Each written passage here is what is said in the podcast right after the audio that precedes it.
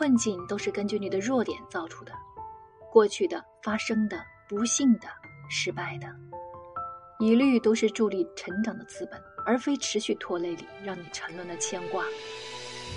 当你渐渐把“为什么这种事发生在我身上”的思想转换成“遇到这种事到底教会我什么”，你会发现一切都在逐渐改变。一场历经磨难的劫，它虽痛苦，却绝不致命。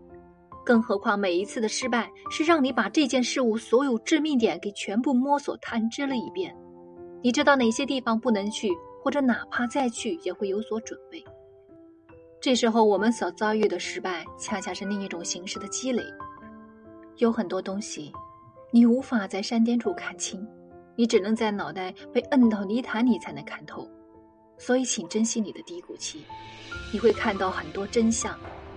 事实上，你是变得更强、更睿智、更成熟了。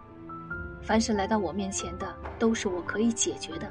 正因为我有能力跨越这个考验，才会降临。分享一个对自己超有用的心理暗示：凡事发生，必将有利于。